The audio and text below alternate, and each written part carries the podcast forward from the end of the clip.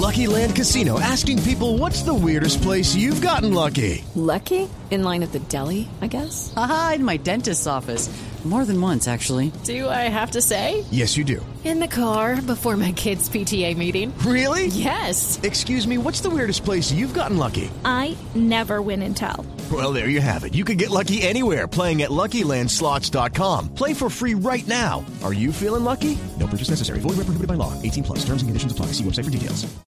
Antioquia amanece esta mañana con alerta roja en su sistema hospitalario por ocupación de camas UCI, particularmente grave en algunos municipios. Señor gobernador de Antioquia, Aníbal Gaviria, buenos días. Eh, Néstor, buenos días y buenos días a toda la gente de Blue. ¿Están, gobernador, ustedes en Antioquia en el segundo pico de la pandemia o qué los lleva a esta nueva alerta roja hospitalaria? ¿Qué significa, gobernador? Sí, de alguna manera Néstor tiene razón. El 30 de julio se decretó la primera alerta roja y en ese momento, digamos, Antioquia tenía el mayor número de contagios. Hoy, a pesar de que hemos aumentado enormemente la capacidad de unidades de cuidados intensivos, es bueno recordar, eh, Néstor, que al empezar la pandemia Antioquia toda tenía 480 camas, hoy tenemos 1.185 camas eh, y seguimos aumentando, pero aún con esa capacidad aumentada, eh, mm, llevamos tres, más de tres días con ocupaciones por encima del 80% de unidades de cuidados intensivos. Y lo que eh, evaluábamos ayer con todo el equipo de COVID-19 es que mm, en esas circunstancias tenemos que ser previsivos y, y mm, cautos para evitar que el sistema nos colapse, para evitar que se llegue a una ocupación mayor. Mm. Por eso hemos tomado la decisión de la alerta roja, que si me permite Néstor, tiene Claro que sí. el siguiente efecto. Sí, señor. Y es eh, que produce una suspensión de las cirugías estéticas, una suspensión también de las cirugías ambulatorias y electivas programadas no urgentes o diferibles, y una suspensión de los procedimientos no urgentes o electivos que puedan programarse para fecha futura y que no pongan en riesgo eh, inmediato la salud de los pacientes.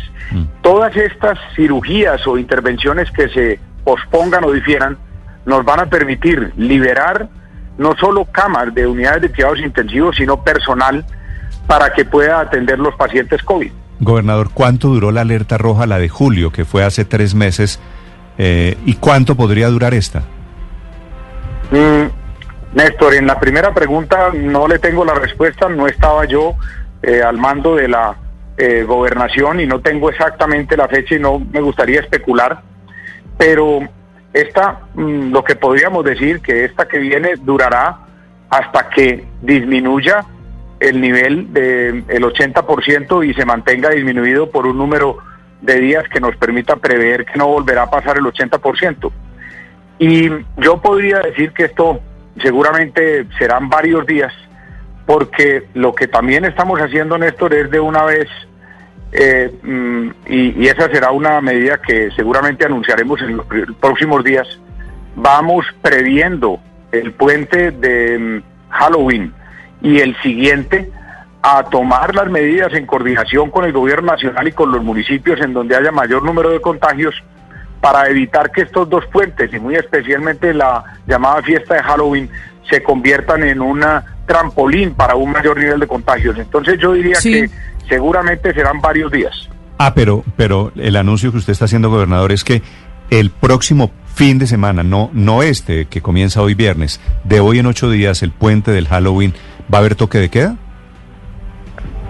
No, no necesariamente, ni exactamente toque de queda, Néstor, pero tomaremos medidas. Eh, hay algunos alcaldes del departamento que están sugiriendo el toque de queda y, y el gobierno departamental siempre ha tenido una, una tónica y una filosofía y es trabajar en llave con los niveles de Es gobierno. que le, le pregunto, El gobernador, gobierno- por el, por el toque Sí. de queda, porque el expresidente Uribe, que como usted sabe está allí en Río Negro, cerca a Medellín, dice hace algunos minutos, un trino que está poniendo en este momento, solicitud muy respetuosa al gobernador de Antioquia, doctor Aníbal Gaviria, considerar la posibilidad de un toque de queda o de una ley seca durante sábado y domingo en municipios cafeteros. el alcohol y las drogas crean condiciones de más contagios de coronavirus. No, no conocía el mensaje del presidente Uribe, me parece que es eh, coincidente con muchos de los que he escuchado de alcaldes del área metropolitana y de otras regiones con alta incidencia de mm, COVID-19, de contagio. Lo vamos a analizar, pero es que además el propio gobierno nacional va en esa dirección. En esta semana el Ministerio de Salud le escribió al Ministerio del Interior pidiéndole que se definieran medidas para el puente de Halloween. Lo que no podemos hacer de ninguna manera, eh, Néstor, es permitir que el puente de Halloween se convierta en un trampolín para que muchos niños y jóvenes se contagien y de allí puedan contagiar a sus familiares adultos. Entonces, no le quepa la menor duda, y eso lo digo con toda franqueza, que para ese puente y el posterior tomaremos medidas, pero cuáles podrán ser diferentes dependiendo de algunos municipios que tengan mayor nivel de contagio o menor y de la coordinación que hagamos con los mismos alcaldes. Claro, gobernador Gaviria, la primera vez que se había declarado alerta roja en el departamento fue el 30 de julio, cuando por tres días consecutivos las camas UCI estuvieron por encima del 80%. ¿Tiene Es la el dato primera alerta roja. ¿Cuánto duró esa alerta, Camila?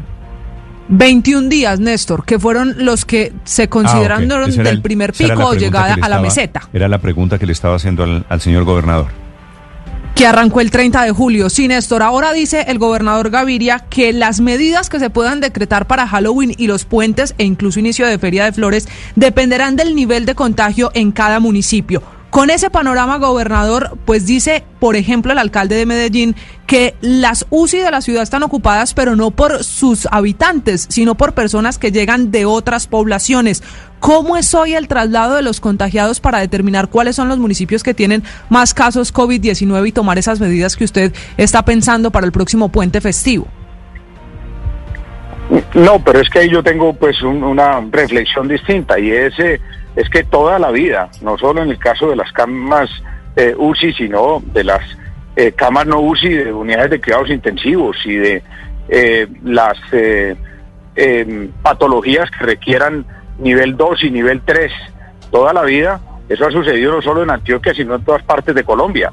Los municipios rurales no tienen nivel 2 ni nivel 3 y así funciona la red hospitalaria de todo el país. Entonces, por supuesto, si una persona en cualquier municipio de Antioquia rural o del país necesita una atención, no solo COVID, sino una atención de nivel 2 y nivel 3, pues se dirige a los municipios, puede ser Medellín, o puede ser Bello, o puede ser Itagüí, o puede ser Envigado u otros, donde sí tienen ese nivel hospitalario. Eh, entonces, más que saber de dónde vienen y a dónde van, lo que a mí como gobernador de Antioquia me interesa es que todos los antioqueños puedan Claro, tener claro, la capacidad de ser atendidos y Sí. por eso estamos tomando una decisión que es para toda Antioquia, para todos los antioqueños y con el fin de salvar y proteger las vidas. De hecho, gobernador, ayer se, se, se vieron una serie de twitters y, e incluso su pronunciamiento como que hubiera una, una especie de roce con el alcalde Daniel Luz Quintero. María, de pelea de frente. O sea, de pelea, sí, porque, porque. Daniel Quintero dice, eh, se, se madrugó con un trino en el que decía que esa semana, que, la, que había aumentado 36% la demanda de UCIs por personas que venían de otros municipios. De, y de- usted, de Antioquia a Medellín. de Antioquia, Medellín. Y usted le respondió sin decir su nombre que eh, era Medellín y, la área metropolitana los que habían ejercido gran presión sobre las UCIs y también dijo que de nada valía tener UCIs eh, si no las tenía activas, que es lo que está pasando en Medellín con Daniel Quintero que tiene más de 200 UCIs sin activar. ¿Usted, ha- ¿Hay un roce entre ustedes? ¿Hay una pelea casada? No, no, de ninguna manera y además pues yo me acabo de reintegrar a las funciones de gobernador y no tengo eh, tiempo sino para trabajar por Antioquia y no para cazar ni avanzar en discusiones eh, áridas. Lo que, lo que yo digo es la filosofía no solo en el tema de COVID, sino de todas las patologías, no solo en Antioquia y no en Colombia, que es la que he mencionado. Pero lo que sí haremos seguramente con Medellín y con el gobierno nacional es buscar habilitar las camas que necesiten habilitarse y aumentar la capacidad instalada ya bien ampliada. En Antioquia había 480 camas de unidades de cuidados intensivos al empezar la pandemia. Hoy hay 1.185 y seguramente con el apoyo del alcalde de Medellín, de otros alcaldes, del gobierno nacional, en los próximos días continuaremos aumentando ese nivel de camas. Yo creo que a los ciudadanos no le interesan ese tipo de discusiones, sino que le interesa es que haya eh, trabajo conjunto para aumentar el nivel y para de camas y para aumentar la capacidad del sistema de atender COVID y no COVID. Sí, casi se ha triplicado el número de camas UCI en Antioquia, gobernador. ¿Se podría pensar ante el aumento de contagios y ante lo que pareciera ser un segundo pico de la pandemia en el departamento, en regresar a los modelos que se hicieron antes, por ejemplo, el modelo 5x2, 5 días de trabajo, 2 días de confinamiento? ¿Eso está dentro de las opciones? Mm, vamos a analizar, como lo dices, diferentes opciones, pero mm, yo creo que las más eh, factibles sean algunas que gradualmente nos permitan ir aumentando el nivel, llamémoslo, de restricción. Pero de ninguna manera vamos a avanzar a restricciones de tipo general o mm, muy intensas, porque yo creo que con la alerta roja hospitalaria, con eh, la previsión de no dejar convertir los dos siguientes puentes en eh, elementos de multiplicación de contagio, vamos a ir manteniendo el nivel controlado. En la medida en que eh, las mediciones nos permitan ver que sigue aumentando el nivel de casos y sigue aumentando el nivel de uso de las unidades de cuidados intensivos, tendremos que ir tomando otras medidas selectivas cada vez más intensas, mm. pero nunca cierres totales ni medidas eh, restrictivas de gran dimensión, porque ya sabemos muy bien en Colombia, en Antioquia y en el mundo que las medidas de excesiva restricción traen efectos tan negativos como los de la pandemia en la economía y a través de la economía en la salud. Y efectivamente lo de Antioquia es importante exactamente por eso, porque es la segunda alerta roja, quiere decir la segunda emergencia que se vive en estos siete meses largos de pandemia. Gobernador Gaviria, gracias por atendernos y por acompañarnos esta mañana. Néstor, un abrazo, un abrazo a toda la gente de Blue. Estás escuchando Blue Radio. Temple University is ranked among the top 50 public universities in the U.S. Through hands-on learning opportunities and world-class faculty, Temple students are prepared to soar in their careers. Schedule a campus tour today at admissions.temple.edu/visit.